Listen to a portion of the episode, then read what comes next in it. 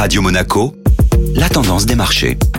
Radio Monaco, la tendance des marchés présentée par Société Générale Private Banking et vous retrouvez Florence Fate. Bonjour Florence. Bonjour Julia. Et le CAC 40 est de retour à ses plus hauts niveaux de l'année. En effet, l'indice boursier parisien a su préserver le seuil des 6600 points vendredi et enchaîne sa sixième hausse mensuelle consécutive.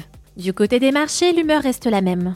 En pleine période de publication des résultats, le risque de ralentissement économique lié au variant Delta reste bien présent. Les annonces de la Chine sur le resserrement réglementaire de plusieurs secteurs comme celui de la technologie ne rassurent pas les investisseurs. Du côté des valeurs, le géant de l'optique Essilor Luxottica progresse de près de 4% après avoir révisé à la hausse ses objectifs financiers pour l'année en cours. Hermès célèbre un semestre exceptionnel avec un bénéfice net supérieur au milliard d'euros et a franchi pour la première fois la barre des 1300 euros. Les équipementiers électriques Schneider et Legrand gagnent respectivement 1,9% et 2,2% sur la séance après avoir relevé leurs objectifs pour 2021. Iliad bondit de 61% grâce à l'annonce de Xavier Niel sur le lancement d'une nouvelle offre publique d'achat au prix de 182 euros par action. A l'inverse, l'action Renault a baissé de 3%, directement impactée par la hausse des prix des matières premières et la pénurie des semi-conducteurs qui devrait générer une perte de production pour le groupe d'environ 200 000 véhicules cette année. Radio Monaco, la tendance des marchés avec Florence Fate. Merci Florence.